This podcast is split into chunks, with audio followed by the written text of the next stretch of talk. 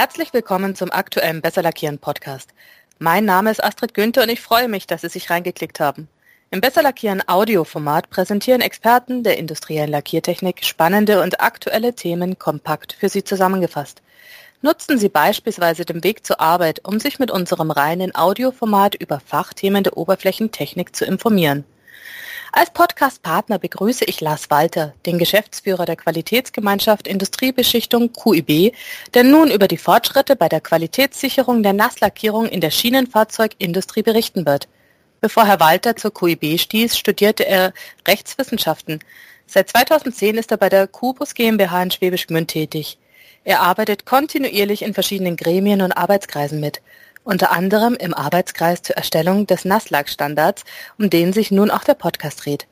Hallo Herr Walter und vielen Dank, dass Sie sich als Fachexperte gemeinsam mit uns diesen Podcast gestalten. Hallo Frau Dr. Günther, vielen herzlichen Dank, dass ich heute an diesem Podcast teilnehmen darf. Ich freue mich schon auf Ihre Fragen. Sehr fein, dann würde ich sagen, starten wir dann direkt mit der ersten Frage. Das Thema ist ja der Nasslackstandard in Anführungszeichen. Qualitätssicherung in der Nasslackierung für Schienenfahrzeuge verbirgt sich dahinter. Ein Pendant für die Pulverbeschichtung gibt es ja schon länger. Was war denn eigentlich der Auslöser dafür, dieses Konzept auf die Nasslackierung zu übertragen bzw. zu erweitern?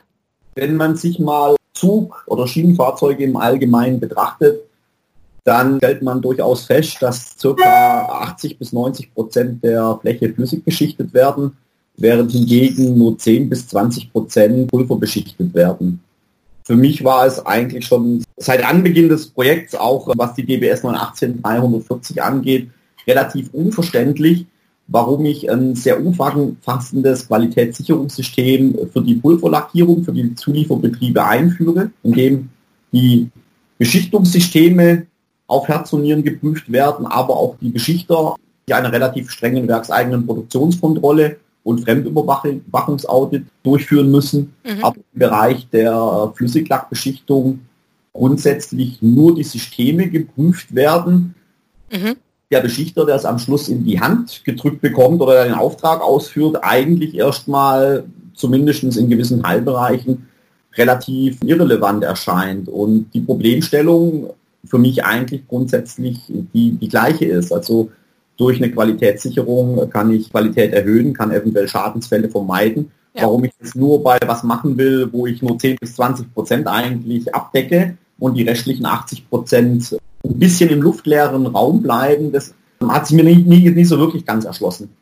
Also quasi gleiches Recht für alle. Also wenn man Pulver oder Nasslack, letztendlich ist es ja bloß das Material, ein anderer Prozess, aber der Zweck des Ganzen ist ja doch eigentlich derselbe, um zu schützen und auch dekorativ auszusehen. Wenn ich jetzt mal an die Ausgangssituation hingehe bei den Bahnzulieferbetrieben, welche Problemstellungen gab es denn da überhaupt vor Ort in der Praxis?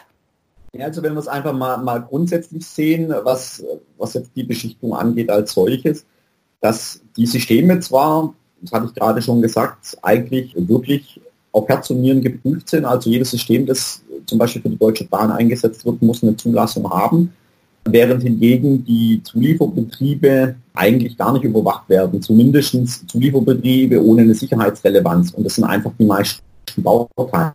Eine andere Sache, aber auch aus meiner Sicht ist die Ausschreibung als, als solche es gibt sehr, sehr viele äh, Normen, Regelungen, die sich mit Musikbeschichtung beschäftigen. Nehmen mal die mhm. Reihe der ISO 12944 oder die ganzen Normen zum Strahlen und so weiter. Wir haben vor Jahr mal so kurz mal äh, verifiziert, wie viele Normen es eigentlich gibt, die sich mal grob mit Beschichtung im Allgemeinen beschäftigen. Pulver, ja. Flüssig, Erosionsschutznormen, Prüfnormen und so weiter. Und da kommt man schnell auf ein Regelwerk von insgesamt 100 Normen. Oh. Und mehr. Ich sag's mal, das ist nicht nur ein Leitsordner. Das macht es natürlich auch sehr, sehr schwierig, was auszuschreiben. Also was wir sehr häufig sehen, zum Beispiel in Ausschreibungen, ist, dass auf die 12944 Bezug genommen wird, aber vielleicht auch übersehen wird, dass die 12944 zum Beispiel nur für Stahlbeschichtung gilt und überhaupt okay. nicht die Aluminiumbeschichtung. Mhm. Die 12944 ist auch eine reine Korrosionsschutznorm, die enthält keinerlei optische Anforderungen. Mhm. Wenn ich jetzt aber ein Schienenfahrzeug nehme, dann ist es aus meiner Sicht nur in gewissen Teilbereichen sinnvoll, eine Norm zu, zu nehmen, für die Ausschreibung heranzuziehen, die sich mit der Beschichtung von Stahlträgern beschäftigt. Das ist ja.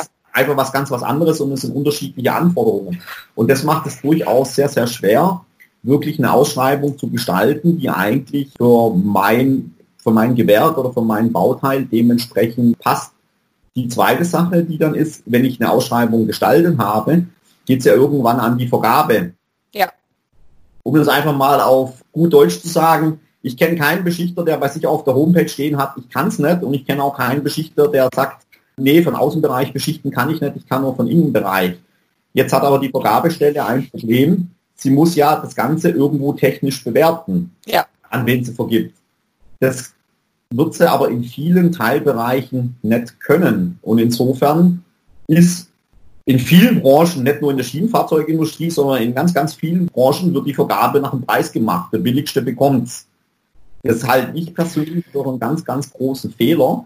Ja. Weil es eigentlich nicht der billigste bekommen, sondern steht übrigens auch im Vergaberecht, das wirtschaftlich günstigste Angebot ist zu berücksichtigen. Und das wirtschaftlich günstigste Angebot ist nicht das billigste, sondern ja. ist das, was die Leistung erfüllt und dann die Leistung mit dem günstigsten Preis erfüllt.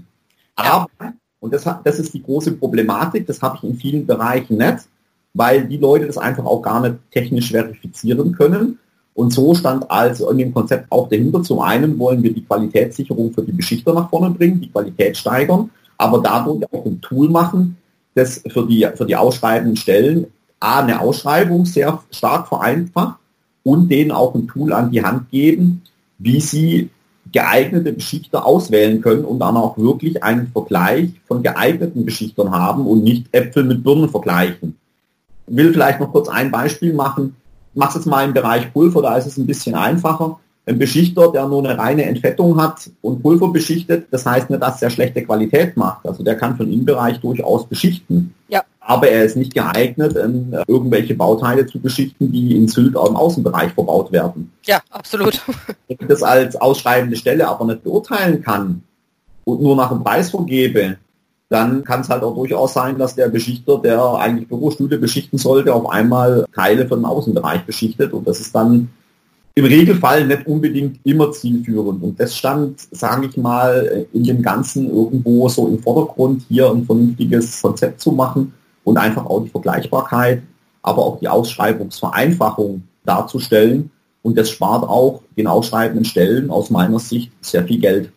Ja klar, also es ist ja letztendlich, wenn man da nacharbeiten muss, hat man die doppelte Arbeit und das wird dann nicht unbedingt günstiger. Problem ist nicht nur, wenn man nacharbeiten muss, das Problem ist, wenn ich an jemanden falschen vergebe, dann habe ich im ersten Moment vielleicht Geld gespart, weil mm.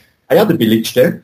Wenn aber nach einem halben Jahr die Mängelrüge kommt und keine Ahnung, ich an allen Zügen, die ich gebaut habe, die Fenster wieder ausbauen darf, weil es nicht ja. funktioniert, dann ist das eine sehr kurzfristige Ersparnis und das ja. ist als persönlicher Kommentar in unserer heutigen Zeit auch ein bisschen das Problem, diese Geiz ist geil Mentalität. Ja. Kurzfristige Ersparnisse müssen sein, aber diese längerfristige Betrachtung halte ich ehrlich gesagt mehr für zielführend.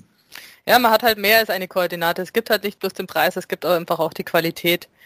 Wenn wir jetzt mal zum Kern des Geschehens übergehen, wie sieht denn jetzt der Lösungsansatz für den Bereich Nasslackierung aus?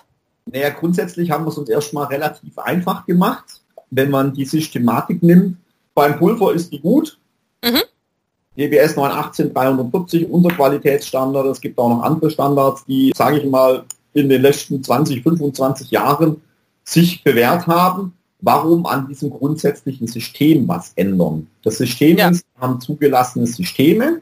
Wir haben eine werkseigene Produktionskontrolle der Beschichtungsbetriebe. Da mhm. gibt es natürlich Unterschiede zwischen Flüssig und Pulver. Das muss dokumentiert werden und wir machen die Überwachungsaudits und wenn das alle, wir machen auch Probebeschichtungen, die dann Korrosionsprüfungen unterzogen werden. Und wenn das alles funktioniert, dann gibt es auch dieses Zertifikat, aber es gibt dann auch regelmäßige Audits, sodass dieser Prozess immer wieder überwacht wird und ja. auch immer wieder gesehen wird, ob die Anforderungen nur als Beispiel von Außenbereich auch in einem Jahr noch gehen. Weil auch das muss man mal ganz offen sagen, auch die Beschichter stellen auch mal ihre Prozesse um. Das ist nicht der gleiche, Klar. muss nicht der gleiche sein wie vor fünf Jahren. Und insofern haben wir ein technisches Regelwerk ausgearbeitet, in dem wir zunächst allgemeine Regelungen haben. Mhm.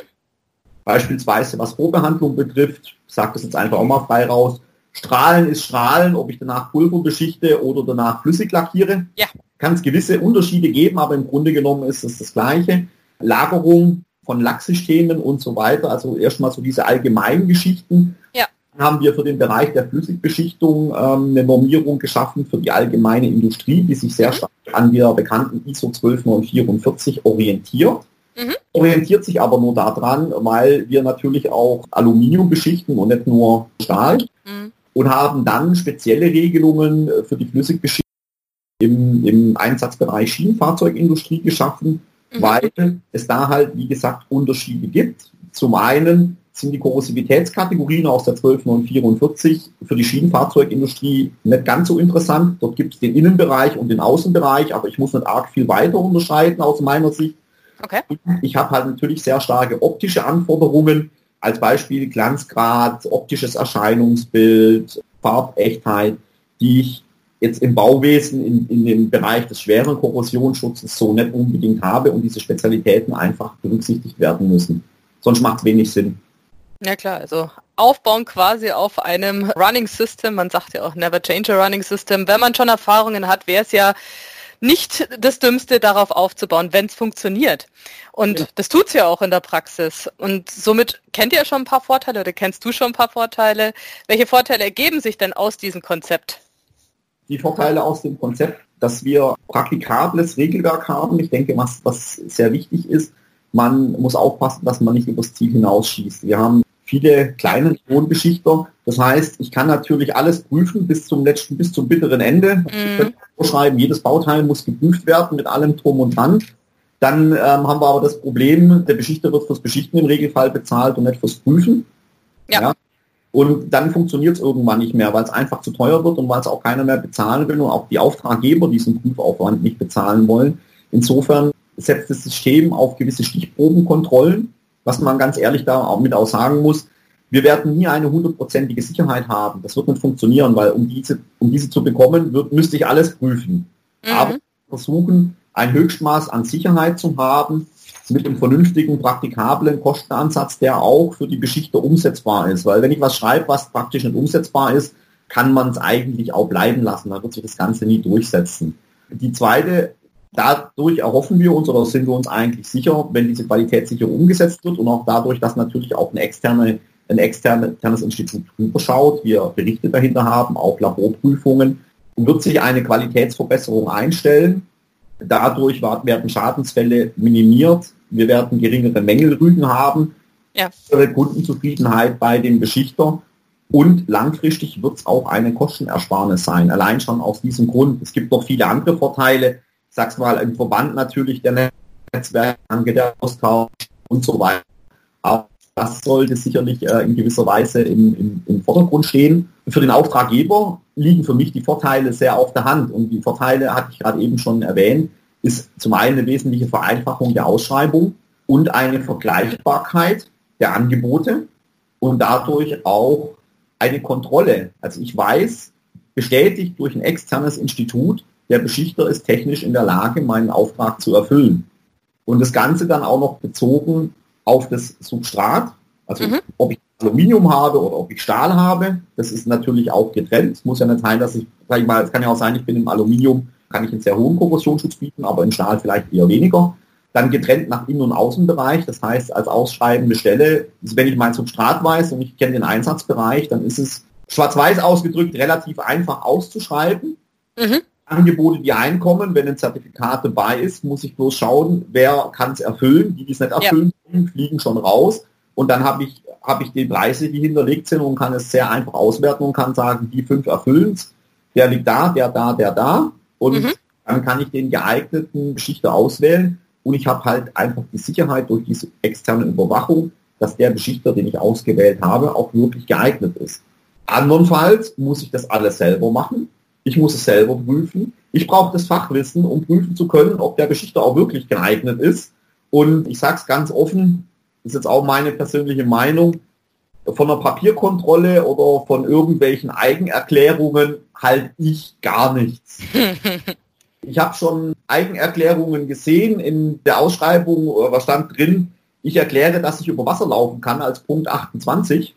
Das ist gut. Der, der, der, der Consulter hat es auch Spaß mal gemacht, weil er mal sehen wollte, wie viel das erklären. Und von tatsächlich 30 Firmen, die an der Ausschreibung teilgenommen haben, haben 29 erklärt, dass sie über Wasser laufen können. Ja, das ist gut. Und vielleicht noch abschließend, für den Beschichter ist es natürlich auch ein Wettbewerbsvorteil, weil der Beschichter misst sich nur noch mit anderen Beschichtungsfirmen, die technisch auch in der Lage sind, das zu erreichen. Das große Problem sind ja oftmals die Beschichter, die technisch gar nicht in der Lage sind, weil sie aber auch, ähm, sage ich mal, einen geringeren Aufwand haben, auch nicht die Technologie, nicht die Anlagentechnik, können die für ganz andere Preise kalkulieren.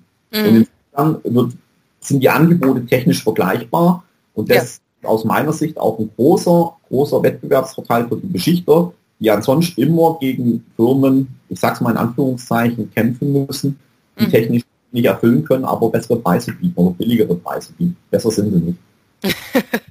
ja, man muss halt immer einfach gucken, für was braucht man es und ist es dafür geeignet? Und das muss einfach Schlüssel-Schloss-Prinzip zusammenpassen, ansonsten hat man ein Problem und kommt einfach nicht durch die Tür durch. Absolut. Wenn wir jetzt mal in, in die Details reingehen, für was gilt der Standard jetzt eigentlich? Also substrattechnisch haben wir schon gehört, Stahl und Aluminium.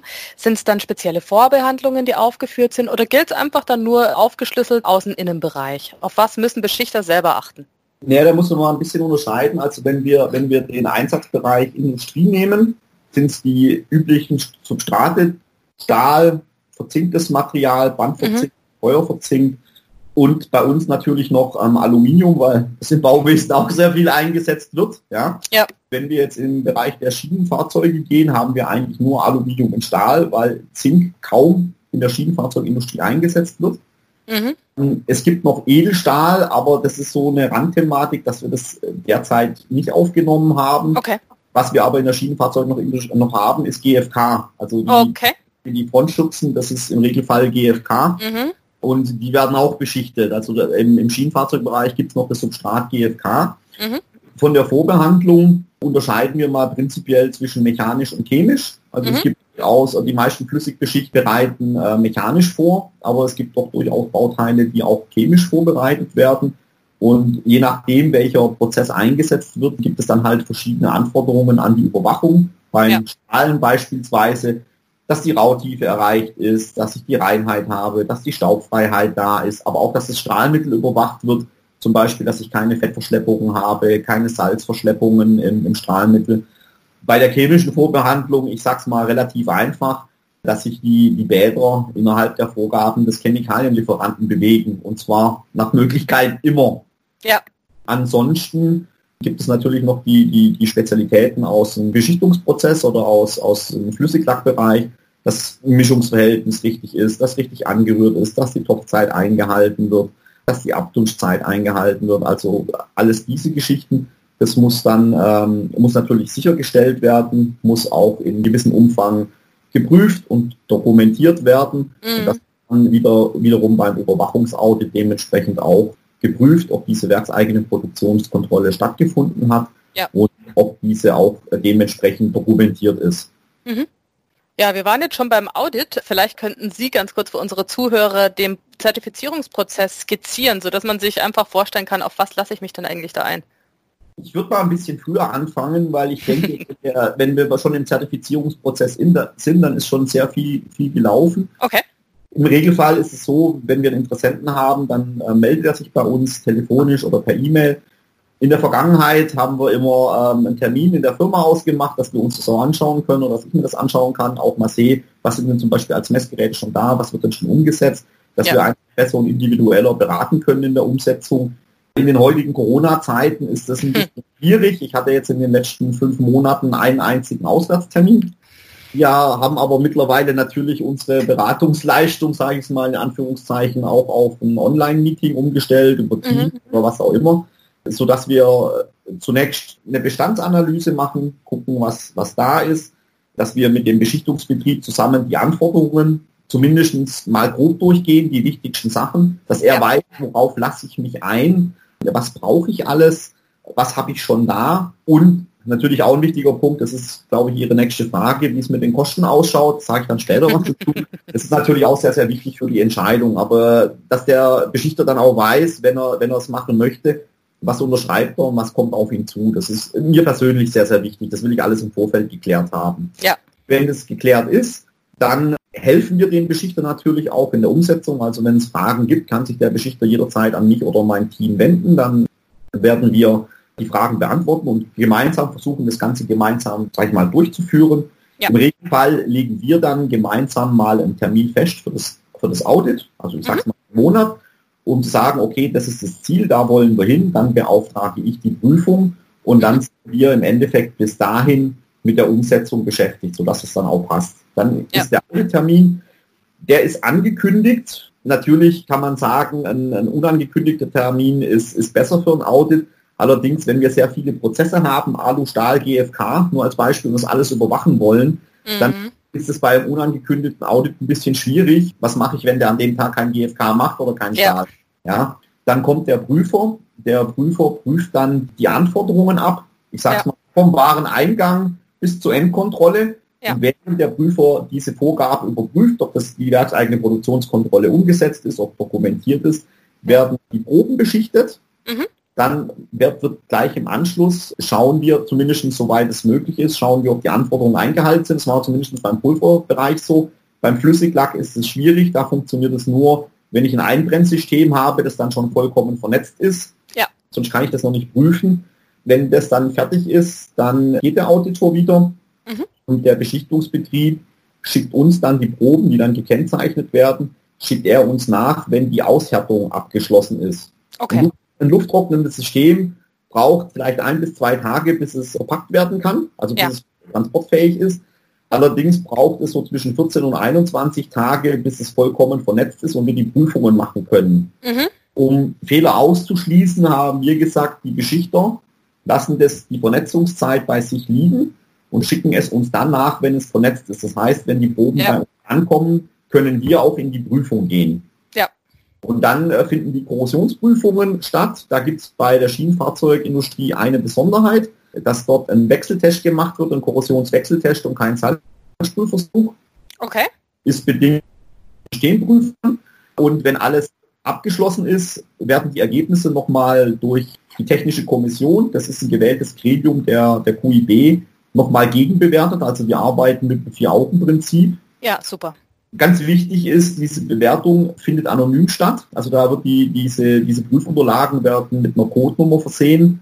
Sind ja auch irgendwo alles Konkurrenten, ja. damit man nicht handelt.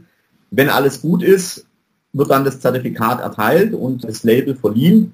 Wenn es Abweichungen gibt, leichte Abweichungen, beispielsweise irgendwas in der Dokumentation, was nicht so richtig funktioniert hat, dann kann man da nacharbeiten und vielleicht dann die Dokumentation korrigieren und uns nachschicken, sodass wir es im Nachgang positiv bewerten können. Ja. Bei sehr schwerliegenden Abweichungen, nur als Beispiel, wir kommen zum Audit und von den vorgeschriebenen fünf Prüfgeräten sind nur zwei da. Ja. Dann wird das Ganze negativ werden und dann wird es halt ein Wiederholungsaudit geben. Dann kriegt der ja. Beschichter Monate Zeit nachzuarbeiten und dann fährt halt ein Auditor noch mal hin. Ja, also hat man dann auf jeden Fall noch weiterhin Chancen. Man muss sich halt einfach, man kennt ja die Regeln und die muss man sich letztendlich halten. Wobei ich sagen muss, dadurch, dass wir ein relativ enges System haben und mit den Beschichtern ähm, im regelmäßigen Kontakt sind, ja. kommt sowas eigentlich sehr, sehr selten vor, weil das die Beschichter gut. ganz genau wissen, es ist ein angekündigtes Audit, wenn ich irgendwas nicht umgesetzt bekomme, dann verschiebe ich den Termin halt lieber mal noch einen Monat nach hinten anstatt dass ich einen Prüfer, ich sag's mal, anfahren lasse, ein mhm. Audit mache, das nicht funktioniert, weil ich meine, dann kann ich das Geld gleich in einen Papierschredder stecken. Genau. Das macht überhaupt keinen Sinn. Ja, schneidet man sich bloß ins eigene Fleisch. Wie Sie vorher schon gesagt haben, Kosten interessieren uns natürlich alle und auch die Leute, die es dann letztendlich in der Praxis umsetzen müssen. Mit was ist denn hier ungefähr zu rechnen, dass wir mal eine Hausnummer haben? Das ist jetzt für mich ein bisschen schwierig, die genauen Kosten aufzunehmen. Was ich sagen kann, sind die externen Kosten. Also ja. die Kosten, die bei uns laufen, jetzt Mitgliedschaft, Prüfung, Laborprüfung und so weiter, also alles, was da läuft, liegen wir zwischen 3.000 und 4.000 Euro. Ja. In dem Bereich 3.000 Euro, die Zulassung für den Innenbereich, mhm. Zulassung von Außenbereich haben will, sind es 4.000 Euro grob weil dann einfach die Laufzeit der Korrosionsprüfungen länger sind und dieser, dieser Wechseltest, der da gefordert ist, ein relativ teures Testverfahren ist. Daher kommt diese Preisspanne innen und außen. Ja. Was jetzt interne Kosten angeht, muss ich ganz offen sagen, die kann ich nicht kalkulieren, weil ja. sehr stark vom Stand des auch des jeweiligen Unternehmens abhängt. Ja. Ich sage mal so, alles, was bei uns im Standard drinsteht, bin ich der Meinung, sollte ein Unternehmen, das Wert auf Qualität und auf Qualitätssicherung legt, wahrscheinlich zu 80 bis 90 Prozent sowieso erfüllen. Ja. Also wenn wir ein Unternehmen haben, das schon sehr, sehr gut aufgestellt ist, ist der Invest in Geräte relativ gering, ja. aber auch der Personalinvest relativ gering, weil er 90 Prozent sowieso schon macht oder sein Personal schon macht. Ja. Wenn ich jetzt einen, Beschichter, einen Beschichterbetrieb habe, ich sage es jetzt auch mal ganz unverblümt, der ein Schichtigen-Messgerät sein eigen nennt und sonst nichts, ja. ist der Aufwand natürlich wesentlich ja. größer, weil er erstmal die Geräte sich anschaffen muss und er muss alles dementsprechend umsetzen, hat er natürlich auch einen internen Personalaufwand. Allerdings stelle ich hier einfach auch mal die Frage, ob das nicht ganz gut angelegtes Geld ist und jeder, ja. möchte mal für sich entscheiden, ob ein schichtigen Messgerät zur Qualitätssicherung auch wirklich ausreichend ist. Also das sage ich auf jeder Schulung, die ich mache. Ein schichtigen Messgerät sagt mir, dass ich die Schichtstärke habe, aber sonst halt gar nichts. Ja, da haben wir noch nichts mit Glanzgrad und sonstigen Effekten, die da noch immer auftreten könnten. auch andere Geschichten, ob die Vorbehandlung funktioniert hat, ob das ja, klar. ist und, und so weiter. Also insofern, ich sag's mal, das kommt dann immer drauf an, Steht der Beschichter am Anfang oder ist der schon relativ weit oben? Nicht, dass man mich da falsch versteht. Es gibt genug Beschichter, auch ohne ein Qualitätszeichen, die qualitativ sehr hochwertig arbeiten. Na klar.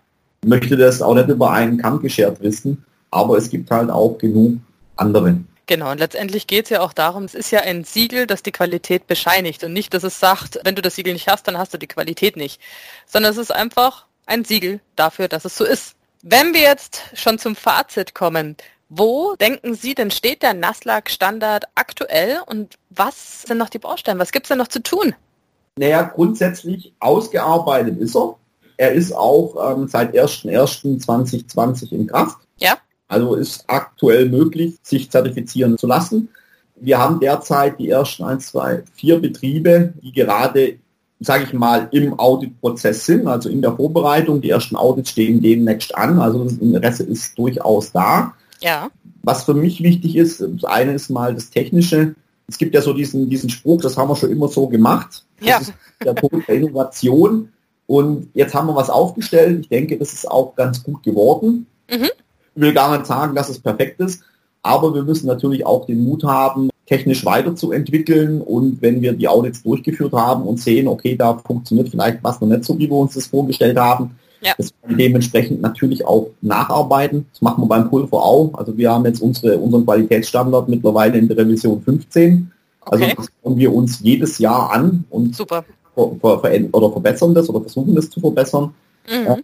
Was für mich ein, ein weiterer wichtiger Schritt ist und denke, das ist, um das Ganze wirklich in die Umsetzung zu bekommen, ist, die Schienenfahrzeugindustrie war ja in Teilbereichen auch an der Ausarbeitung beteiligt, auch die ja. Deutsche Bahn. Jetzt gilt es natürlich, die Schienenfahrzeugindustrie und die Deutsche Bahn von den Vorteilen dieses Standards zu überzeugen. Aus meiner ja. Sicht liegen die Vorteile auf der Hand. Es ist für jeden einfacher. Es bietet aus meiner Sicht sehr hohe Kostenersparnis. Die, die es nicht erfüllen können, die fliegen halt raus. Also die, die Qualität geht zurück. Mhm. Und insofern, die Qualität geht nach vorne. Aber ich denke, das ist noch ein gewisser Weg. Das war vor 16 Jahren oder vor, vor 17 Jahren, als wir mit dem Pulver angefangen haben, auch nicht anders. Ja. Auch eine Weile gedauert, um den Markt zu überzeugen, dass das der richtige Weg ist. Aber ich denke, wir sind dabei und daran muss man jetzt einfach arbeiten.